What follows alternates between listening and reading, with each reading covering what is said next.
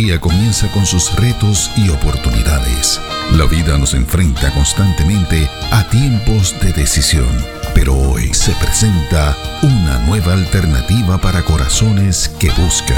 AMEC Casa de Alabanza presenta Reflexiones de Esperanza.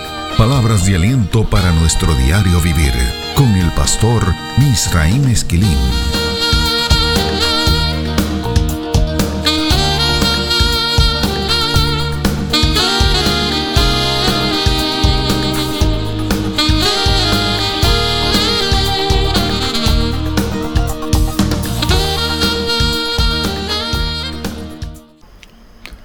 Recibe bendiciones en el Señor. Las primeras peticiones que Pablo presenta en el verso 17 del capítulo 1 de la carta a los Efesios tienen como propósito que el creyente crezca en el conocimiento del Señor. Ese verso bíblico dice lo siguiente, y leemos en la nueva traducción viviente. Y le pido a Dios, el glorioso Padre de nuestro Señor Jesucristo, que les dé sabiduría espiritual y percepción, para que crezcan en el conocimiento de Dios esa es la oración que hace un padre espiritual responsable, que anhela que sus hijos conozcan más acerca del Señor. Ese padre ha podido permitir que su amor por esa iglesia lo desenfoque y comenzar a pedir a Dios que le conceda a esa iglesia cosas que Dios conocía y que ya había prometido, como dice Mateo en el capítulo 6 y verso 8 de su Evangelio. Pablo no se permite a sí mismo caer en esa trampa. Él sabe lo que esa iglesia posee, él conoce lo que esa iglesia necesita, revelación del conocimiento de Dios. Es por esto que Pablo pide a Dios que esa iglesia pudiera ser capaz de comprender el significado de los tesoros de la gracia. Esa es la expresión que él utiliza. Tesoros de la gracia que están disponibles para los creyentes en Cristo. El conocimiento de Dios que Pablo pide trasciende la dimensión del conocimiento abstracto de Dios.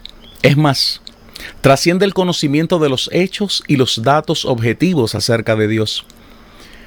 Lo sabemos porque el concepto que Pablo utiliza aquí es epignosis.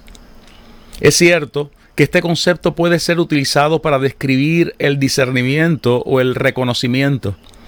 No obstante, las fuentes académicas consultadas demuestran que el uso de este concepto describe conocimiento íntimo y personal. En este caso, conocimiento íntimo y personal de Dios. Algunos biblistas han concluido que se trata de una relación personal con la fuente de ese conocimiento. En este verso bíblico, el verso 17 de ese capítulo 1 de la carta a los Efesios, Pablo usa este concepto como un nombre, con una declinación en dativo femenino singular, epignosei, en Efesios capítulo 4 y verso 13, él lo usa como un nombre, pero con una declinación en genitivo femenino singular. Epignoseos. Sabemos que toda esta información es muy técnica, pero creemos que es necesaria. El caso dativo expresa a la persona a la que se da u otorga algo. O sea que Pablo está diciendo que ese conocimiento del que habla se nos está otorgando a nosotros. El caso genitivo es un caso de los sustantivos que indica que un nombre es un complemento nominal de otro. En el caso del verso 13 del capítulo 4 de la carta a los Efesios, se trata de un complemento nominal a Dios como sujeto. El concepto epignosis se utiliza para describir la acción de poseer información del contenido de lo que se conoce. Llegar a conocer, como dice Primera de Timoteo capítulo 2 y verso 4, y o llegar a comprender. Cristo utilizó este concepto para describir el conocimiento que Él tiene del Padre. Escuchemos cómo lo dice en Mateo capítulo 11 y verso 25. Todas las cosas me fueron entregadas por mi Padre, y nadie conoce al Hijo sino el Padre, ni al Padre conoce alguno sino el Hijo, y aquel a quien el Hijo lo quiera revelar. Es importante destacar que no se trata de conocer a Dios para ser salvos. Hay que indicar que el conocimiento que la fe cristiana enseña es considerado un don de gracia. La Biblia lo enseña así. La recepción de éste no es considerada una posesión, sino una herramienta para el desarrollo de la comunidad de fe. Esto último, porque este regalo de Dios promueve el desarrollo de la obediencia y el anhelo de la reflexión. Su meta última no es el aprendizaje, sino la edificación de la comunidad. En Romanos capítulo 15 y verso 14, en Primera de Corintios capítulo 14 y verso 6, así como en Filipenses capítulo 1 y verso 9, encontramos mucha información para afirmar esta aseveración. Los exegetas bíblicos han concluido que este concepto, epignosis, se ha convertido en el término técnico para definir el verdadero conocimiento de Dios a través de la conversión a la fe cristiana. Esto contrarresta el énfasis del gnosticismo, una filosofía griega que entre otras cosas postulaba que uno se salvaba por lo que conocía. Estos datos son vitales toda vez que la posmodernidad cibernética ha ido creando esa idea. Cada vez más, los seres humanos creen que el acceso a la información significa salvación. La realidad es que la salvación se recibe como un regalo de la gracia de Dios, y esto a través del sacrificio de Cristo en la cruz del Calvario. El conocimiento de Dios también se recibe como una revelación a través de la palabra, de la oración y de la manifestación del Espíritu Santo. El prerequisito para la salvación no es conocer, la Biblia dice que es oír. Así lo dice Romanos capítulo 10 y verso 17. Esta quizás sea la explicación de por qué tenemos tantos creyentes en Cristo con evidencias de que poseen mucha información, pero con pocas evidencias de transformación. La fe que predica el Evangelio puede ser definida como hacer la voluntad de Dios. Y esa obediencia a Dios es entonces seguida por el conocimiento. Esos elementos no pueden ser invertidos. Escuchemos cómo lo dice la Biblia en Juan capítulo 17 y verso 17 en la versión Reina Valera de 1960. El que quiera hacer la voluntad de Dios conocerá si la doctrina es de Dios o si yo hablo por mi propia cuenta. Los griegos que vivían en Asia Menor, lugar en el que se encontraba la ciudad de Éfeso, estaban comenzando a ser bombardeados por esas corrientes gnósticas el conocimiento que salva. Esta realidad era reconocida en el mundo en el que Pablo operaba. Un testimonio de esto era la biblioteca de la ciudad de Éfeso. Esta biblioteca era reconocida en todo el mundo conocido como un centro de discusiones filosóficas del más alto nivel. Sabemos que la oración paulina que estamos examinando era un recurso espiritual para pedir la intervención del Espíritu Santo. Las aseveraciones anteriores nos proveen los datos necesarios para concluir que Pablo estaba pidiendo la intervención de Dios para ayudar a esa iglesia a lidiar con estos conflictos. Pablo le estaba pidiendo a Dios que saturara esa iglesia con una manifestación celestial y la revelación de la sabiduría del cielo. Esa revelación y esa manifestación le harían saber a la iglesia que su salvación no dependía del conocimiento secular, filosófico o religioso que ella pudiera alcanzar su salvación dependía de poder conocer mejor a Dios, conocerlo más cada día. Esto acercaría más a Dios a todos los hijos de la fe que participaban de la vida de esa congregación. Conocer a Dios en esa dimensión posee unas implicaciones escatológicas para el final de los tiempos. El apóstol Pablo dice en su carta a los Corintios que el ejercicio de recibir esa revelación concluirá cuando estemos ante la presencia de Dios allá en los cielos. Escuche cómo lo dijo en su primera carta a los Corintios en el capítulo 13 y verso 12. Ahora vemos por espejo oscuramente, mas entonces veremos cara a cara. Ahora conozco en parte, pero entonces conoceré como fui conocido. O sea, que Pablo estaba pidiendo que Dios insertara a esta iglesia en un proceso que termina cuando lleguemos a la presencia de Dios en el cielo. Ahora bien, ¿Por qué hace falta ese conocimiento? O más bien esa relación con la fuente de conocimiento celestial. La respuesta a esta pregunta emana de la misma carta, la misma carta a los Efesios. La respuesta emana de la información y las declaraciones doctrinales que Pablo le tenía que comunicar a esta iglesia. Pablo le va a describir a la iglesia en la ciudad de Éfeso algunos elementos doctrinales que no pueden ser manejados responsablemente sin la capacidad para conocer a Dios mediante la revelación del Espíritu. Por ejemplo, Hemos visto en reflexiones anteriores que Pablo les va a explicar que la iglesia recibió bendición de los lugares celestiales. Así lo dice Efesios capítulo 1 en el verso 3.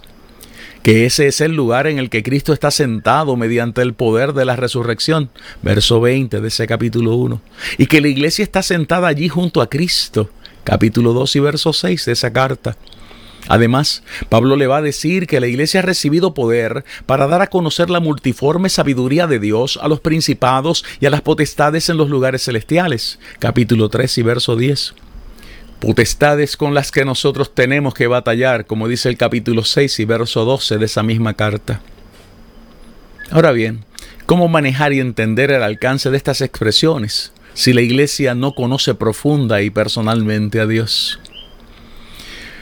Horacio Picardo resume este escenario de la siguiente manera, y cito, La palabra nos eleva a la esfera en la que Cristo entró después de su resurrección, en la cual nosotros recibimos la bendición de Dios, donde compartimos la exaltación de Cristo y desde donde ganamos perspectiva sobre el rol de la iglesia, tanto con respecto a cómo ella presenta la sabiduría de Dios a los poderes sobrehumanos, y como en lo que hace a como presenta batallas a las fuerzas del mal en la misma esfera. Cierro la cita. ¿Cómo podemos manejar esta información sin haber recibido la revelación que nos permite conocer lo profundo del corazón de Dios? Pablo reconoce este asunto y decide orar para que Dios intervenga. Pablo también le dirá a esa iglesia que ella fue seleccionada por Dios para manejar el misterio de la voluntad de Dios. Pablo menciona esto en esta carta en seis ocasiones. Capítulo 1 y verso 9. Capítulo 3 y verso 3 y verso 9. Capítulo 5 y verso 32. Capítulo 6 y verso 19. Es obvio que no se puede conocer, entender ni manejar esto sin haber recibido la revelación de Dios. Pablo reconoce esta necesidad y decide orar por esa iglesia para que Dios intervenga. Pablo va a añadir a todo esto unas metáforas acerca de la iglesia que procuran describir su cultura y su funcionamiento. ¿Cómo es que la iglesia puede operar como canal para que la multiforme sabiduría de Dios pueda ser dada a conocer si ella no conoce quién es? Pablo le va a decir a esa iglesia que ella es cuerpo de Cristo, capítulo 1 y verso 23, que es familia de Dios, capítulo 2 y verso 19, que es edificio o templo para morada de Dios en el Espíritu, capítulo 2 y verso 21, que es la nueva humanidad, capítulo 4 y verso 13, que es novia de Cristo, capítulo 5 y verso 27, que es soldado del Señor, capítulo 6 y verso 12 Todas estas metáforas son funcionales y operacionales. Esto es, sirven para describir funciones, operaciones y la cultura de la iglesia. ¿Cómo es que la iglesia puede recibir, asimilar y ser capaz de poner en función los requisitos necesarios definidos por Dios sin haber recibido revelación para esto? Permítanme ampliar estas aseveraciones un poco más. Todo lo expresado hasta aquí no ha incluido las discusiones paulinas acerca de la naturaleza del ministerio de la iglesia. Tampoco hemos considerado las aseveraciones paulinas acerca de los creyentes como hechura de Dios, poema, que es el concepto que él utiliza en ese verso 10 del capítulo 2 de la carta a los Efesios, o sea, poema de Dios. Tampoco hemos considerado los elementos teológicos de la salvación, la reconciliación y la estructuración de la iglesia que él plasma en esta carta. Los planteamientos plasmados hasta aquí son tan solo la superficie de la estructura teológica de lo que muchos exégetas han llamado el documento eclesiológico más excelso que encontramos en el Nuevo Testamento. Esta es una de las razones por las que muchos especialistas han dicho que la carta a los Efesios es el Evangelio de la Iglesia. Es muy importante señalar que todo lo que hemos compartido aquí forma parte de la historia de la iglesia. Nos hemos cuidado de no presentar en estos análisis elementos novedosos, vanguardistas o teóricos. La información vertida hasta aquí forma parte de las aseveraciones teológicas que la iglesia cristiana ha hecho de la carta a los Efesios por casi dos mil años. Sabiendo esto, tenemos que señalar que el análisis que hemos compartido hasta aquí nos conduce a formular algunas preguntas acerca de la iglesia cristiana de la posmodernidad. ¿Podemos afirmar que la iglesia del siglo XXI ha entendido estas verdades bíblicas? ¿Podemos afirmar que la iglesia posmoderna opera con pleno conocimiento de estas doctrinas que han acompañado a la iglesia por casi dos mil años? ¿Cuáles son las necesidades reales de la iglesia de la posmodernidad? ¿Cómo compara la iglesia que estaba en la ciudad de Éfeso con la iglesia del siglo XXI? Las respuestas para estas preguntas pueden ser el objeto de varias tesis doctorales de eclesiología. La iglesia en Éfeso era reconocida por su conocimiento de la fe y su capacidad para delinear las estructuras de ésta. Ella sabía en quién creía, qué creía, por qué creía y para qué creía. Lea los versos del 3 al 14 del capítulo 1 de esa carta para que pueda afirmar esta aseveración. Preguntamos, ¿podemos afirmar que la iglesia de la posmodernidad posee esta clase de fe? La iglesia en Éfeso vivía para servir, así lo dice el verso 15 de ese capítulo 1 de la carta a los Efesios. ¿Es esta la realidad de la iglesia del siglo XXI? La iglesia de la posmodernidad puede haber caído en la trampa de que lo más importante es conocernos a nosotros mismos, conocer nuestra huella digital, conocer el propósito para el que Dios puso esa congregación en ese lugar. La carta a los Efesios afirma que después de haber alcanzado la salvación, lo más importante es conocer a Dios a través de Cristo. Es ese conocimiento de Dios el que nos permite entender lo que significa estar sentado en los lugares celestiales, mucho más allá de la autoridad conferida a la iglesia. El conocimiento de Dios es, como dice Picardo, desde donde ganamos perspectiva sobre el rol de la iglesia, tanto con respecto a cómo ella presenta la sabiduría de Dios a los poderes sobrehumanos y cómo es que ella presenta batalla a las fuerzas del mal en la misma esfera. Cierro la cita. El conocimiento de Dios es el que nos permite trabajar con el significado de la voluntad de Dios. Es ese conocimiento el que nos permite definir y describir funciones, operaciones que sean consonas con el propósito de Dios. Esto es una definición correcta de lo que es la cultura de la iglesia. El conocimiento de Dios nos permite insertarnos en las metáforas operacionales de la iglesia y disfrutar los beneficios de ser cuerpo de Cristo, familia de Dios, edificio o templo para morada de Dios en el Espíritu, ser nueva humanidad, ser novia de Cristo y soldados del Señor. Reflexiones de Esperanza fue una presentación de AMEC Casa de Alabanza. Somos una iglesia de presencia.